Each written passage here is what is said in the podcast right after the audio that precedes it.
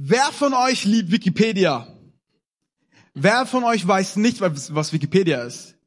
Um Himmels Willen, es gibt einige Hände, die gerade hochgegangen sind. Okay, Wikipedia ist eine Online-Plattform, wo du alle möglichen Sachen herausfinden kannst, wo es, ähm, ich sage immer, Wikipedia hat die Art der Diskussion und die Art der Auseinandersetzung in unserem heutigen Zeitalter komplett verändert. Ja, ich weiß nicht, wie es früher euch, wie es bei euch so war, aber bei mir war es früher so, wenn diskutiert wurde, ja, dann gab es immer einen, der Recht hatte und es gab einen, der nicht Recht hatte. Ja, und genau in dieser Situation will ich jetzt mal einen Bibelvers vorlesen und dann steigen wir gemeinsam ein. Und zwar in Galater 3 ab Vers 1. Ach, ihr unverständigen Galater, in wessen Bann seid ihr nur geraten? Jesus Christus, der Gekreuzigte, wurde euch doch mit aller Deutlichkeit vor Augen gestellt. Lass mich nur eine, lass mich nur das eine wissen. Habt ihr den Geist Gottes bekommen, weil ihr die Vorschriften des Gesetzes befolgt habt? Oder habt ihr ihn bekommen, weil ihr die Botschaft, die euch verkündet wurde, im Glauben angenommen habt? In der Kraft des Heiligen Geistes habt ihr begonnen. Und jetzt wollt ihr aus eigener Kraft das Ziel erreichen? Seid ihr wirklich so unverständlich, könnte man auch übersetzen wie dumm. Seid ihr wirklich so unverständlich? Klammer auf, dumm, Klammer zu. Ihr habt so große Dinge erlebt. War das alles umsonst?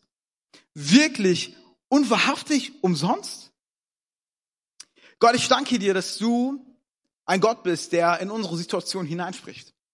Gott, ich danke dir dafür, dass du heute Morgen hier bist und dass du Augen öffnen wirst und dass du mir die Kraft geben wirst, ja, dein Wort zu verkünden so dass es Menschenherzen berührt und dass es Menschenleben verändert. Gott, danke, dass du real bist und dass wir uns auf dich verlassen dürfen. Und die ganze Gemeinde Jesu sagt, Amen. Amen. Ich liebe es zu diskutieren. Ja. Vor allem, wenn es um etwas geht, wovon ich Ahnung habe. Du kannst nicht mit mir über Fußball diskutieren, vor allem nicht, wenn es um Bayern München geht. Ja? Telekom Cup Sieger 2017, nur mal so. Ähm, es gibt Themen, wo ich mich komplett auskenne, ja. Aber dann gibt es Themen, wo ich mit dir diskutieren kann, aber wo ich eigentlich keinen Plan habe und ich blöffe, wie zum Beispiel Technik. Ja, das sind so Themen. Es gibt einen Running Gag bei uns in der Jugend und zwar einfach, um denen zu zeigen, dass ich Plan habe und dass ich irgendwie vorgesetzt bin, gehe ich manchmal zu den Produktionsleuten und sage, hey, ich höre so ein Knisseln und dann lachen die mich immer aus. Dann machen die, sagen sie, Teddy, ist jetzt besser? Und ich so, mhm, ist besser geworden und eigentlich haben sie nichts verändert. Ja? Und es gibt Dinge, wovon ich Plan habe und es gibt Dinge, wovon ich absolut keine Ahnung habe. Ja? Und letztes Mal gab es eine Riesendiskussion. Es gibt ja im Fußball zwei, ähm, zwei Plätze. Es gibt einmal die Messi-Fans. Gibt's hier Messi-Fans? Keine Lionel Messi-Fans. Um Himmels Willen, wo bin ich gelandet? Gibt es Cristiano Ronaldo-Fans? Jesus. Amen. Das ist die richtige Antwort. Ja? Und zwar gibt es da immer die Messi-Fans und es gibt die Ronaldo-Fans. Und ich gehöre absolut zu den Messi-Fans. Warum? Weil Jesus war auch ein Messi-Ass. Ja? Versteht ihr? Ja. Na klar. Na klar. Und Cristiano Ronaldo, mir schmeckt seine Frisur nicht, wobei ich fast dieselbe habe. Aber es ist, es ist, es ist vollkommen, vollkommen egal. Und letztens gab es eine Diskussion, eine heiße Diskussion, weil ich gesagt habe, dass Cristiano Ronaldo nie wieder für Real Madrid spielen wird, weil er doch so viele Steuern hinterzogen hat und er sich doch schleunigst vom Acker machen will. Und hat der Ronaldo-Fan zu mir gesagt, nein, nein, Teddy, ich habe gelesen, dass Ronaldo bleibt und dass es alles nur Gelaber ist und dass es gar nicht stimmt. Und dann haben wir diskutiert und diskutiert und diskutiert. Und dann ist uns eingefallen, wir können es doch eigentlich googeln und einfach mal nachschauen. Wie die Diskussion ausgegangen ist, will ich euch ja nicht sagen und wer recht hatte, das ist auch egal letztendlich. Aber wir leben in einem Zeitalter und in einer Zeit, wo wir ganz schnell Informationen herbekommen können, oder? Es, wir können ganz schnell herausfinden, ob es stimmt oder nicht. Ja? Und Paulus schreibt aber in eine Zeit zu, zu Leuten in Galatien, wo es diese Informationen nicht so schnell herauszufinden gibt. Er schreibt zu ihnen, seid ihr denn vollkommen bescheuert? Wie könnt ihr denn wieder zurückkommen, zu, zurückgehen zu dem, was ihr wart, obwohl Gott was ganz anderes getan hat? Und es ist genauso gewesen, weil es jemand gab oder Leute gab, die ihnen etwas erzählt haben, was gar nicht so gestimmt hat. Mich würde es so verletzen, und ich kann Paulus voll und ganz verstehen, mich würde es so verletzen, wenn jemand, den ich gern habe, wenn einer meiner engsten Freunde oder Familienmitglied über mich, ähm, über mich etwas gesagt bekommt, erzählt bekommt und es der Person, die es ihm erzählt hat, mehr glaubt als mir. Ich wäre so schockiert, wenn mein bester Freund auf einmal zu mir kommen würde und mir Sachen erzählt, die gar nicht stimmen, weil irgendjemand es ihm erzählt hatte. Und genau so ist das. Genauso ist die Situation. Paulus schreibt in eine Situation hinein, wo Leute etwas erzählt haben, was fernab von der Wahrheit ist. Und das ist doch so heraus. Und ich finde heute haben wir nochmal die Möglichkeit, einfach schnell eine Nachricht zu schicken und sagen, hey Teddy, stimmt das denn eigentlich? Ich habe das und das gehört. Ja. Wenn du mich jetzt siehst und mich vergleichst vor sieben, acht Jahren, das sind zwei verschiedene Welten. Leute, die mich vor sieben, acht Jahren kennengelernt haben und wenn sie immer noch dasselbe Bild haben und keiner ihnen erzählt hat, was jetzt aus mir geworden ist und was ich gerade mache, werden sie das nicht glauben, oder? Sie müssen es erstmal sehen, sie müssen es erstmal verstehen, sie müssen es erstmal schmecken. Und genau das ist die Situation. Und ich möchte heute mit euch in ein Thema reingehen, was für mich sehr wichtig ist. Nicht, weil ich darüber eine Arbeit geschrieben habe damals in meinem Studium, sondern weil es etwas ist, wo ich gemerkt habe, dass Gott uns immer wieder herausfordert, dass wir das richtig verstehen. Und zwar das Thema für heute ist zurück zum Anfang. Sag mal deinem Nachbar zurück zum Anfang. Zurück zum Anfang. Dreh dich mal um, da hinten sag mal zurück zum Anfang. Zurück zum Anfang. Zurück zum Anfang. Ich finde die Problematik, die sich gerade aufgezeigt hat, wo Paulus, das ist der erste Brief oder der einzige Brief, den Paulus geschrieben hat, wo er normalerweise, wenn du einen Brief schreibst, schreibst du, hi, wie geht's, so schöne Grüße und XY, so gut, dass man, dass ich das höre und alles Mögliche. Aber Paulus lässt es alles aus. Das macht es ein Fauxpas, das tut man nicht. Das ist, das ist, das machst du nicht. Das ist asozial, das ist gemein. Das, das ist, das, das tust du nicht Leuten an, die du kennst. Das machst du nicht. Aber hier wird eine Sache sehr, sehr deutlich, und zwar, wie wichtig ist Paulus dieses Thema? Wie wichtig ist es Paulus, dass diese Menschen, dass er da nicht Zeit verschwendet mit irgendwelchen Floskeln, sondern dass er direkt aufs Thema hinzukommt? Ihr unverständigen Galater. Manchmal fühle ich mich aus, wenn ich das lese, so, als würde Paulus mich ansprechen, weil ich mich manchmal da auch ertappt fühle in manchen Situationen. Die Probleme waren, die die Galater hatten, und zwar, sie sind wieder in Gesetzlichkeit geraten. Sie haben angefangen, auf einmal Sabbat, den Sabbat halten zu wollen und andere Dinge zu tun, von denen sie eigentlich frei gemacht worden sind von Gott. Sie wollten also zu den Dingen zurück, von denen Gott sie eigentlich befreit hatte durch seinen Sohn Jesus Christus. Und ich finde den Vers, wenn wir wieder mal zurückgehen, ähm, wo steht, in der Kraft des Heiligen Geistes habt ihr begonnen und jetzt wollt ihr aus eigener Kraft das Ziel erreichen? Mit Gott habt ihr begonnen und ihr wollt jetzt aus eigener Kraft das Ziel erreichen? Hey, heute Morgen möchte Gott zu dir reden und möchte dich in deinem Herzen erreichen und dir nochmal einige Dinge vielleicht klar machen. Da, wo du vielleicht herausgefordert bist, da, wo du vielleicht Mühe empfindest, Schmerzen empfindest, wo du, wo du Lasten empfindest. Vielleicht möchte Gott da einiges in deinem Herzen nochmal ändern. Vielleicht kann es sein, dass diese Dinge gar nicht von Gott sind, sondern dass du dich abmühst mit deiner eigenen Kraft. Und das ist die Situation, in der wir uns befinden. Warum? Warum ist Paulus dieses Thema so wichtig? Wer von euch hat schon mal ein Haus gebaut? Lego-Häuser zählen nicht, nein. Also es gibt einige, die ein Haus gebaut haben. Okay, wer von euch hat kein Haus gebaut? Ah, sehr gut. Zu dem gehöre ich auch. Ich habe mit jemandem studiert, mit einem Russlandsdeutschen, der hat, der war 20 Jahre und hatte in seiner Lebenszeit vier Häuser gebaut. Ich sag mir so, das ist niemals. Ich so, wie du hast vier? Ich so, ja, mein Papa hat ein Haus gekauft und dann mussten wir alle mitbauen. Und, äh, äh, hat ein Grundstück gekauft und dann haben wir es alle gebaut. Und ich so, wie? Du hast ein Haus gebaut und nicht nur eins, vier Stück davon. Und er sagt, ja. Und ähm, hat mir erklärt, wie das Ganze funktioniert. Die haben ja Fundamente gelegt, dann haben sie irgendwelche Wände hochgezogen und dann haben sie irgendwas äh, gespachtelt und sonst was und, Elekt und Elektrizität gelegt, was auch immer. Und ich dachte mir, wie anstrengend! Wer baut denn ein Haus? Meine Güte, sowas kaufst du oder mietest du oder was auch immer. Ich denke mir so, boah, wie anstrengend. Aber gut, der ein oder andere, der ein Haus baut oder gebaut hat, weiß, wie wichtig es ist, ein Fundament zu legen, oder? Es ist so wichtig, ein Fundament zu legen. Und so ist es auch hier. Paulus sagt, dass Gott durch seinen Sohn Jesus Christus ein Fundament gelegt hat und die Galater jetzt anfangen, auf diesem Fundament etwas anderes zu bauen. Es ist ja gar nicht schlimm, dass sie etwas bauen. Das erste, was du wissen solltest, ist, Gott baut das Fundament, legt das Fundament, so dass du dein Leben darauf aufbauen kannst. Die Frage ist nur, mit welchen Materialien baust du?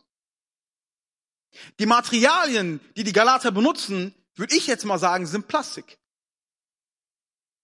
Ja? Ich glaube, also so viel Plan habe ich noch. In dieser Situation kann ich noch mitdiskutieren. Ein Haus wird definitiv nicht aus Plastik gebaut, oder? Okay, sehr gut. So, ähm, denn es ist, es hält nicht, es funktioniert nicht, es, es, es hat so viele Fehler. Aber die Materialien, die für das Haus benötigt werden, wahrscheinlich ist es Zement, Ziegelsteine in Norddeutschland sehen alle Häuser gleich aus, sind irgendwie alles rote Häuser. Im Hessen sind es alles so, alles ist Fachwerkhäuser. Und irgendwo gibt es immer denselben Stil, aber es werden andere Zutaten, Materialien benötigt. Und genau das ist die Thematik. Das Problem von Paulus, wo er, wo er, wo er sich herausgefordert fühlt, ist, dass die Galater angefangen haben, ihr Fundament nicht nur zu, zu, zu missbrauchen, sondern dass sie etwas komplett anderes darauf gebaut haben, als was begonnen worden ist. Und so oft findet man sich in Situationen wieder, wo Gott etwas Gutes anfängt im Leben und wo wir es dann irgendwie mit unserer eigenen Kraft versuchen weiterzubauen. Und was ist dieses falsche, was ist dieses falsche Material? Was ist dieses, diese falsche Substanz, die nicht benutzt werden soll, die nicht angefasst werden soll? Paulus spricht hier vom, vom, vom Gesetz. Ja. Später sehen wir auch noch mal, dass da Folgendes ist, dass er das Gesetz mit dem Fleisch gleichzieht. Gesetz, Fleisch und das Gute ist Geist. Ja. Ich mache jetzt mal eine Formel. Die Formel ist, zwei Dinge können nicht koexistieren. Du musst dich für eine Seite entscheiden. Es gibt die Seite der heilige FC Bayern München und dann gibt es den profanen Borussia Dortmund.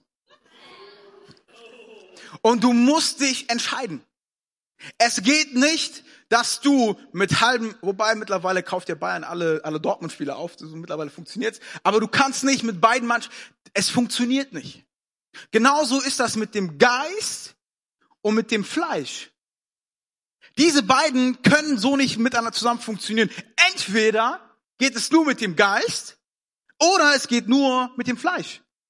Und das ist die Problematik, in der man drinne steckt. Was ist denn der Geist? Ich finde halt, was spannend ist herauszufinden ist, was ist der Geist? Geist ist das, was Gott uns gegeben hat. All diejenigen, die mit ihrem Mund bekannt haben, öffentlich bekannt haben, dass Jesus Christus der Herr ist, haben den Heiligen Geist in diesem Moment bekommen, weil die Bibel schreibt in 1. Korinther, dass es nicht von Menschen möglich ist, sowas zu bekennen, außer der Heilige Geist macht es möglich. Und Gott gibt diesen Geist der mit vielen Paketen noch zusammenschnürt, der, der viele Überraschungselemente hat. Aber die Galater fallen wieder zurück auf das, auf das, was sie vorher getan haben, und so auf das Fleisch. Und das erste, erste Punkt, den ich heute mitgeben will, ist, Fleisch und Geist funktioniert nicht. Es ist ein Entweder oder. Und doch sagte Martin Luther vor einigen hundert Jahren, simul justus et peccator. Sünder und Gerechter zugleich.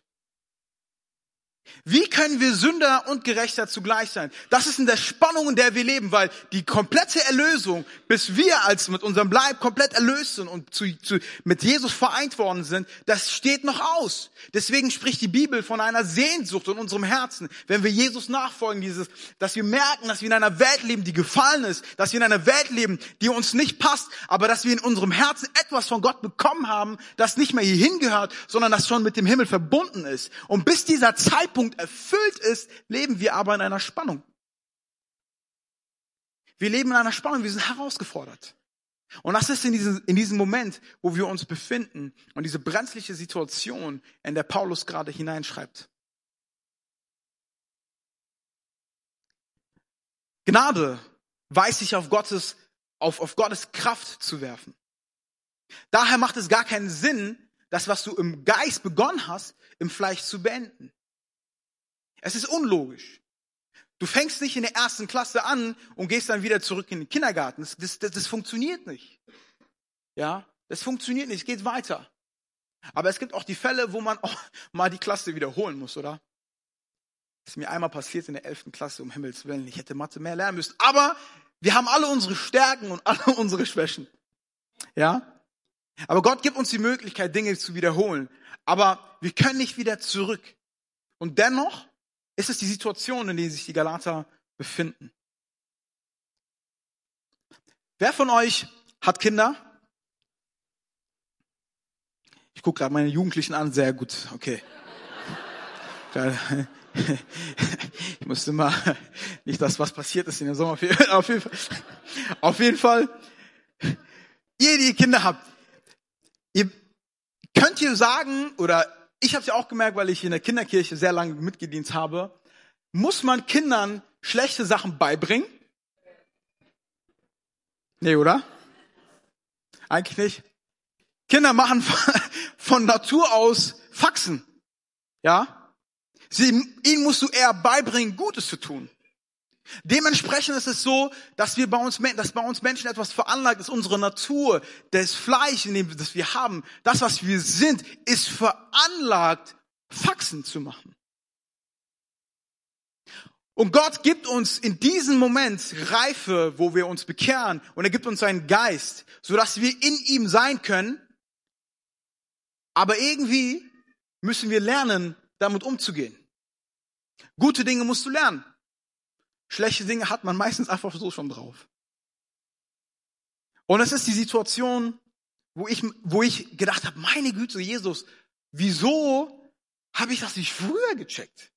Ich dachte immer, der Mensch kommt als Superwesen und der lernt alle Schlechte und, und das Gute hat er in sich gehabt. Stimmt nicht, weil wo mir meine Mutter dann erzählt hat, was ich so getrieben habe als Kind, um Himmels Willen. Ja, ich bin aus zwei Kindergärten rausgeflogen. Wie kann man nur? So, man muss aber auch sagen, ich war ein Kind und ich wusste nicht, was ich tat. So, ne? Aber so ist der Mensch. Und wie wird der Glaube sichtbar? Denn, denn der Geist ist im Glauben vorhanden.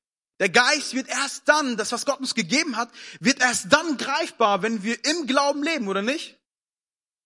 Denn es macht doch keinen Sinn. Es ist ja nicht, wir sind ja nicht auf einmal komplett äh, transformed worden und wir sind jetzt irgendwelche Wesen, die durch die Gegend laufen die komplett anders sind, sondern es ist ein Prozess, durch den wir gehen. Und wir müssen daran glauben, dass Gott uns verändert. Wir müssen daran glauben, dass Gott real ist. Und wir müssen daran glauben, dass in den herausfordernden Situationen Gott immer noch da ist, oder nicht? Wir müssen daran glauben. Und in Galater 5, kurz danach schreibt Paulus, das Einzige, was zählt, ist der Glaube. Ein Glaube, der sich durch tatkräftige Liebe als echt erweist. Wenn du wissen willst, wie sich, wie sich, wie sich Glaube zeigt, dann sagt die Bibel, es zeigt sich durch Liebe. Liebe ist die Auswirkung von einem lebendigen Glauben. Denn niemand kann wirklich lieben, wenn er nicht Glauben hat. Warum? Ich rede nicht von karitativen Sachen. Ich meine, viele, viele Leute spenden, tun Gutes und ich will das auch gar nicht äh, äh kleinreden oder so, aber wirkliche Liebe, jemanden zu lieben, der vielleicht die ganze Zeit einen mobbt, jemanden zu lieben, der vielleicht einen missbraucht hat, jemanden zu lieben, jemanden zu vergeben, das, das ergibt keinen Sinn. Von uns heraus können wir das gar nicht, oder? Der Glaube macht diese Dinge möglich. Und in der Bibel steht auch an einer anderen Stelle, dass es Gott unmöglich ist zu gefallen, wenn man keinen Glauben hat. Und Glaube wird sichtbar und greifbar durch Liebe. Und heute Morgen möchte ich dir sagen, hey, dein Glaube kann neu aktiviert, reaktiviert werden, indem Liebe sichtbar wird. Das größte Kompliment, was ich bekommen hatte, war von einem harten Typen so, der leider nicht bei Jesus ist, aber ähm, mit dem ich viel zusammen unterwegs war, der zu mir gesagt hat, Junge, du bist irgendwie voll lieb geworden. Und ich dachte mir so, was, was erzählt denn der da? Und meinte, hey, du bist so lieb, du bist voll freundlich. Du hast, wie kannst du, er hat, er ist ein Choleriker, er hat so grundsätzlich Wut auf jeden so. Und ich sag so, hey, wieso? Was hat die Person dir getan? Hast du sie mal kennengelernt? Hast du mit ihr geredet? Hast du, woher weißt du, dass die Person so und so? Und er so, hey, Bruder, übertreib doch jetzt. Ich so, hast du das denn? Er so, nee. So, ja, wie kannst du dann etwas Schlechtes sagen? Aber das ist nicht ich, nicht weil ich gut bin, nicht weil ich gelernt habe, nicht weil es in mir drinne ist, sondern der Glaube an meinen Herrn Jesus Christus macht diese Dinge möglich. Denn der Glaube wird sichtbar, indem es Liebe zeigt, indem man Liebe empfindet, indem man durch Liebe durchs Leben geht, oder? Und in einer anderen Stelle steht, ich sage aber, wandelt im Geist, so werdet ihr die Lust des Fleisches nicht vollbringen. Hä?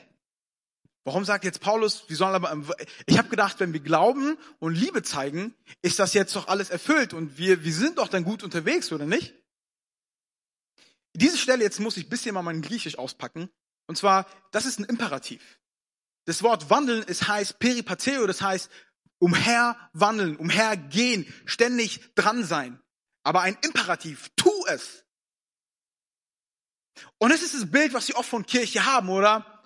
Oh, die Kirche sagt zu uns, tu dies und tu jenes, halt dieses, diese Regel ein und, und halt das Gesetz und mach das und jenes. Hey, darum geht es nicht. Wusstest du, dass das Neue Testament erst in einem Imperativ redet, wenn es davor ein Indikativ gab? Für diejenigen, die kein Deutsch verstehen oder grammatisch nicht so gut können, ich erklär's.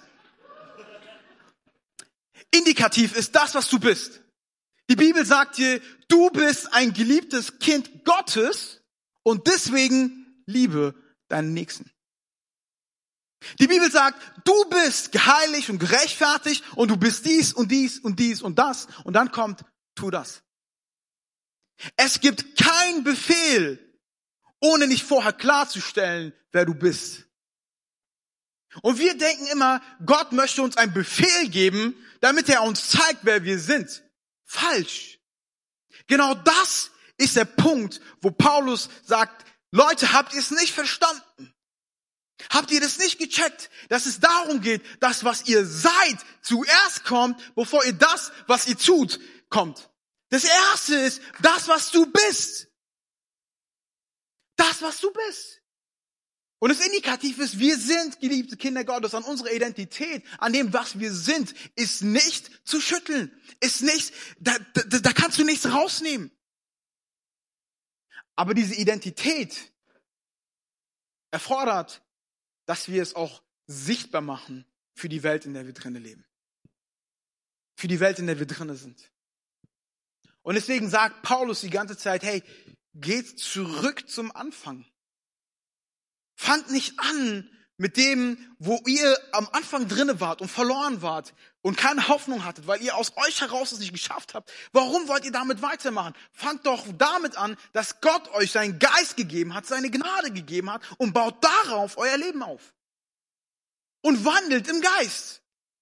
Und dann kommt, so werdet ihr die Lust des Fleisches nicht vollbringen. Was ist die Lust des Fleisches? Zuallererst die Lust des Fleisches ist Fleisch essen, oder? Steaks und alles, was gut ist. Alle Veganer freuen sich in diesem Moment. Aber das ist gar nicht, worum es geht. Ja, es gibt einen Katalog von dem, was das Fleisch so mit sich bringt. Und das ist gemeint. Und ich lese es vor, das ist in äh, Galater 5. ab Vers 19. Offenbar sind aber die Werke des Fleisches, sag mal Werke, Werke des Fleisches. Welche sind sexuelle Unmoral, Schamlosigkeit, Ausschweifungen, Götzendienst, okkulte Praktiken, Feindseligkeiten, Streit, Eifersucht, Wutausbrüche, Rechthaberei, Zerwürfnisse, Spaltungen, Neid, Trunkenheit, Freski und noch vieles. Ich denke mir so, als er noch schreibt und noch vieles andere, ich mir was, das reicht doch, oder?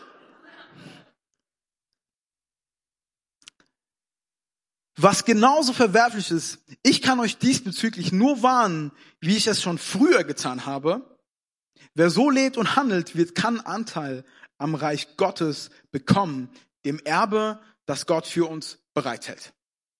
All das, was ihr hier seht, das bringt das Fleisch mit sich, das bringt die Begierde. Und jetzt kommt, jetzt kommt das Wort Begierde ins Spiel. Wusstest du, dass das Wort Begierde gar nicht negativ ist?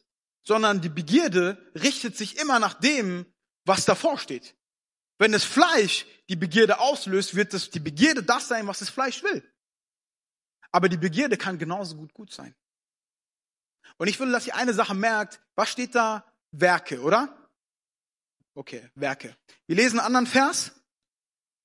Und zwar ab 22, sag mal, die Frucht, die Frucht die hingegen, die der Geist Gottes hervorbringt, besteht in Liebe, Freude, Frieden, Geduld, Freundlichkeit, Güte, Treue, Rücksichtsnahme, Selbstbeherrschung.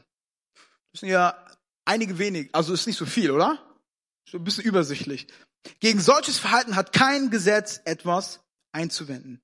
Nun, wer zu Jesus Christus gehört, hat seine eigene Natur mit ihren Leidenschaften und Begierden gekreuzigt. Ist so Kurze Frage, wann ist das passiert? Ich kann mich nicht erinnern, irgendwas gekreuzigt zu haben. Aber wir werden gleich nochmal darauf zurückkommen. Ähm, da wir also durch Gottes Geist ein äh, neues Leben haben, wollen wir uns jetzt auch auf Schritt und Tritt von diesem Geist bestimmen lassen. Von diesem Geist bestimmen lassen. Wir wollen nicht überheblich auftreten, einander nicht provozieren und nicht neidisch aufeinander sein. Ich will diese beiden ähm, Stellen mal kurz vergleichen. Was hatten wir am Anfang? Die, seid ihr da? Die. Und auf der anderen Seite die. Die. Und die. Okay, jetzt kommen wir wieder zur Grammatik. Wer kennt sich mit Singular und Plural aus? Was ist Singular? Was ist Plural? Die Werke ist dementsprechend was? Und die Frucht ist was? Das Wort Werke ist das Wort, was dafür steht für Arbeit. Für etwas, was herausfordernd ist. Für das, was dir wehtut, wo, wo du schwitzt, wo du wirklich keinen Bock hast. Wenn du arbeiten gehst und du eigentlich frei hast, aber dein Papa oder Mama sagen, geh mal bitte draußen Rasen mähen, was du tun solltest, gehorchst du deinen Eltern. Halleluja. Oder wenn du Dinge tust, wo du eigentlich nicht tun willst und du leidest, weil diese Arbeit dich so anstrengt, das Wort ist gemeint.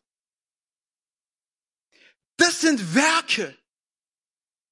Hingegen aber steht nur eine Frucht. Ich finde es so spannend, wie Gott uns hier auch ganz eine Sache ganz deutlich machen will. Und zwar, oft sind wir im vielen Tun viel, viel, viel, viel, viel im Plural und vergessen Singular. Wie fängt Singular an? Ich, dann du, dann er, sie, es, oder? Mit ich. Die Frucht des Geistes. Gott fängt mit der Frucht bei dir an. Eine Sache, die vieles hervorbringt. Wenn du dich aber auf dich selber verlässt, wenn du die Dinge tust, die in dir sind, die von deiner Natur aus gegeben sind, dann wirst du schuften und tun und leiden und herausgefordert sein und immer wieder an den Punkt kommen, wo du sagst, ich kann nicht mehr. Warum? Weil es Werke sind, die dich überanstrengen. Und Jahrtausende hinweg haben die Menschen versucht, mit ihren eigenen Werken gut zu sein. Sie haben versucht, mit ihren eigenen Werken etwas zu schaffen. Aber es hat nie funktioniert. Denn die Werke, das Tun der Menschen bewirkt nichts, außer das, was wir vorhin gelesen haben. Schlechtes. Aber Gott kommt in diese Welt durch seinen Sohn Jesus Christus, macht sich greifbar, macht sich verletzbar, macht sich angreifbar, stirbt für uns am Kreuz, steht auf von den Toten, schenkt uns danach seinen Heiligen Geist, der in diese Frucht in uns gebiert, der diese Kraft hat, gute Dinge aus uns hervorzubringen. Und Paulus sagt, geht zu diesem Anfang wieder zurück. Zurück zum Anfang. Hey, wie schnell kann es passieren, dass du in der Gemeinde bist und dass du, wer kennt noch dieses Gefühl, als er sein erstes, als er das erste Mal sein Leben Jesus gegeben hat? Ich kann mich erinnern, ich habe geweint, ich war fröhlich. Es, es war so, wie als wäre ich das erste Mal verliebt gewesen. Es war ein komisches Gefühl. Und ich wusste nicht, was ich damit anschaue. Ich, ich, ich war so, ey, ich muss jeden davon erzählen. So nach dem Motto, wie wenn man eine Freundin hat und man auf einmal jeden davon erzählt. So auch kein Mensch fragte so, ey, ich habe eine Freundin. So, Teddy, das interessiert mich nicht. Trotzdem. Genau solche Sachen. Ja, diese Liebe, dieses, dieses Feuer, diese Begeisterung, diese Leidenschaft. Ey, wow, ich bin so begeistert von Jesus. Und dann findet man sie irgendwann später wieder indem man, ja, ich tue für den Herrn, ich mache das und ich muss noch das tun und ich muss ja auch noch das tun und ja, ich versuche ja mein Bestes, ich versuche die Bibel zu lesen und ich versuche zu beten, aber ich habe es nicht geschafft, aber ich versuche ein guter Christ zu sein. Ich versuch's und ich versuch's und ich versuch's, aber irgendwie funktioniert nicht. Oh nein, ich habe jetzt diese Sucht, ich habe jetzt diese Herausforderung, ich komme mit dieser Person nicht klar. Und dies und jenes. Plural Mehrzahl an Herausforderungen und an Sachen, wo wir nicht gedacht hätten, dass sie uns widerfahren, wo wir unser Leben mit voller Begeisterung Jesus gegeben haben. Und wisst ihr, dass oft diese Dinge unserem Fleisch entspringen, unserer Natur entspringen? Und genau da greift Paulus an und sagt, hey Leute, geht wieder zurück zum Anfang. Geht wieder zurück zu dieser Liebe. Geht wieder zurück zu dem, was Gott hineingepflanzt hat. Und zwar etwas, was ihr nicht verdient habt. Etwas, was wir nicht verdient haben. Zurück zum Anfang. Weg von Performance. Weg von Selbstständigkeit. Weg von, ich krieg das alleine hin. Weg von, ich habe das schon mal geklärt alleine, ich werde es auch diesmal klären. Weg von, oh, keiner darf meine Probleme sehen. Weg von, ah, ich tue für Gott, damit Gott was für mich tut. Weg von, oh, ich muss diese und diese Sachen erfüllen, damit Gott mich lieb hat. Weg davon. Und hinzu zum, hey, ich darf zu Gott kommen. Hinzu zu, Gott veränder mein Herz. Und der wichtigste Punkt, den Paulus anspricht, Gott, bestimme du mein Leben. Lenke du mein Leben. Wir sagen ja immer, wenn wir unser Leben Jesus geben, sei du der Herr und Retter meines Lebens. So wie ich im Du nachgeschlagen habe, ist der Herr derjenige, der bestimmt, wo es lang geht, oder?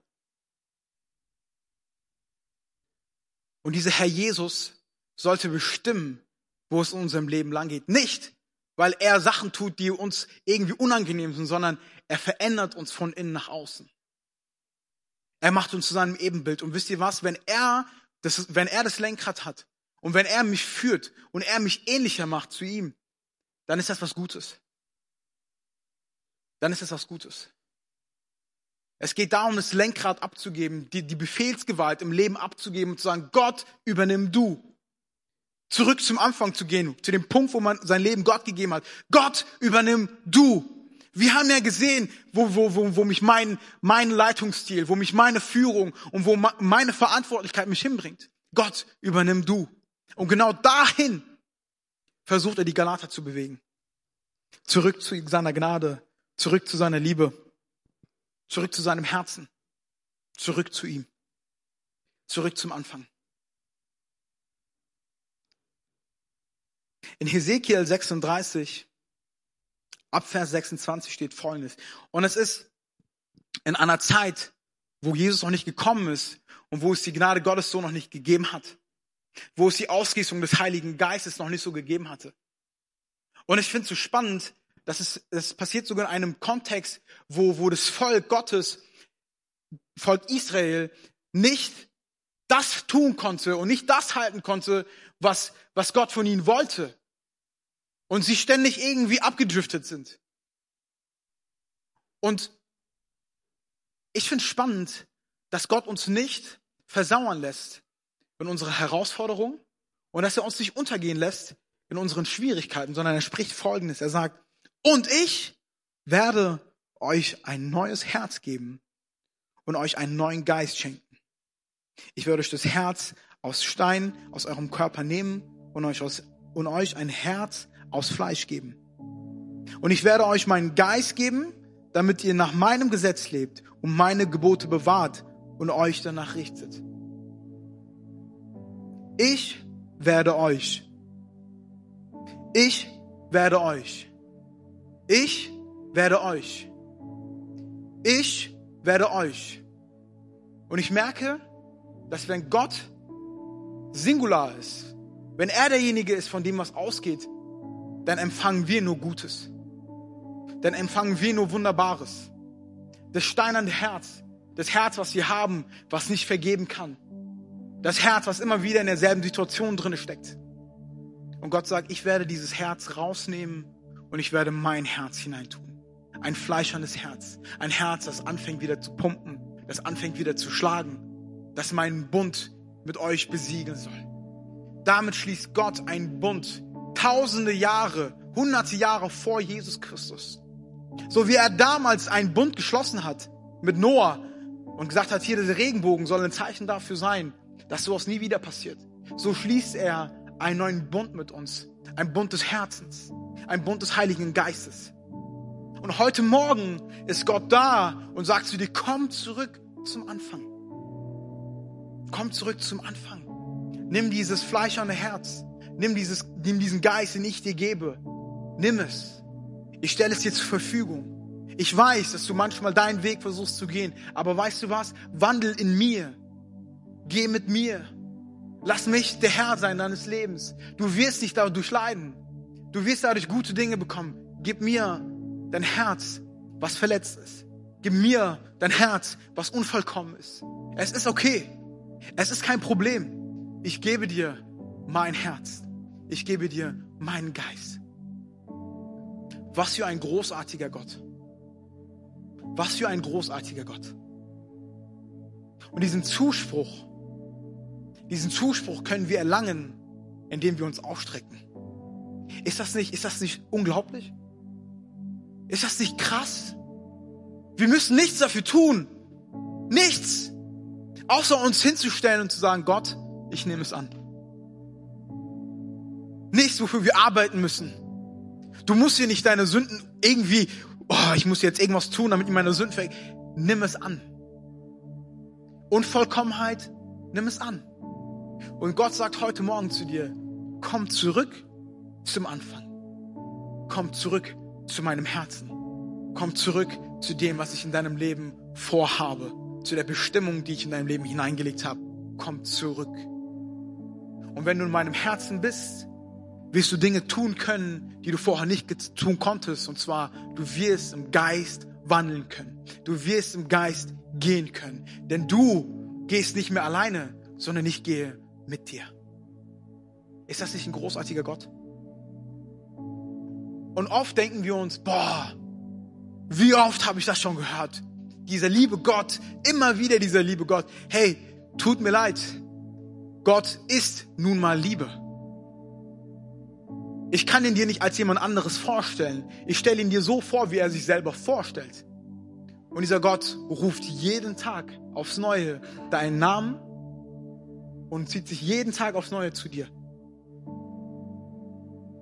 Und ich habe den Eindruck schon gehabt bei der Vorbereitung, dass einige Leute hier sind, die sich fragen, warum sie hier sind auf dieser Welt. Ob ihr Leben eine Bestimmung hat und ob es überhaupt okay ist noch, dass sie da sind und ob es nicht egal ist, ob sie einfach dann das Leben beenden. Gott sagt, es gibt keinen Zufall. Du bist nicht zufällig hier. In der Bibel steht, dass jeder Mensch erdacht worden ist. Gott hatte schon ein Bild von dir, bevor du existiert hast. Bevor Grundlegung der Erde hat Gott dich gesehen. Du sollst hier sein. Du darfst hier sein. Gott hat dich gesehen Gott hat dich bestimmt. Er will, dass du hier bist. Der Feind versucht dich aus dem Leben herauszunehmen, aber Gott hat dich vor Grundlegung dieser Erde schon gesehen und er möchte dich hier haben und er hat eine Bestimmung auf deinem Leben und er hat eine Bestimmung, die diese Welt verändern kann, deine Welt verändern kann, dein Umfeld verändern kann. Gott hatte dich schon längst im Kopf. Es gibt keine zufälligen Menschen. Das ist nicht der Gott, an den ich glaube. Amen. Lass uns doch gemeinsam aufstehen. Zurück zum Anfang. Zurück zum Anfang.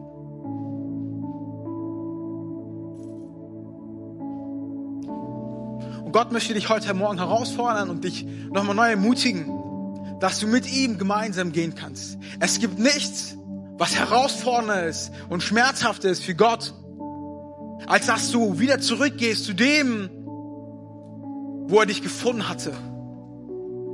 Diesen Weg verlässt, den er dir neu gegeben hatte. Deswegen schreibt Paulus mit all dem, was er hat, mit all der Autorität, mit all dem, mit der Beziehung, die er zu diesen Leuten hat, schreibt er, bitte Freunde, seid nicht so blöd, kommt zurück. Lasst euch nicht was anderes erzählen. Googelt es nach. Kommt zurück zum Anfang. Gott möchte dir die Frucht des Geistes geben. Das Liebe, Friede, Freude, Geduld, Sanftmütigkeit, Güte, Treue, Selbstbeherrschung, dass all diese Dinge aus dir herauskommen. Nicht, weil du es kannst, sondern weil er es durch dich möglich macht.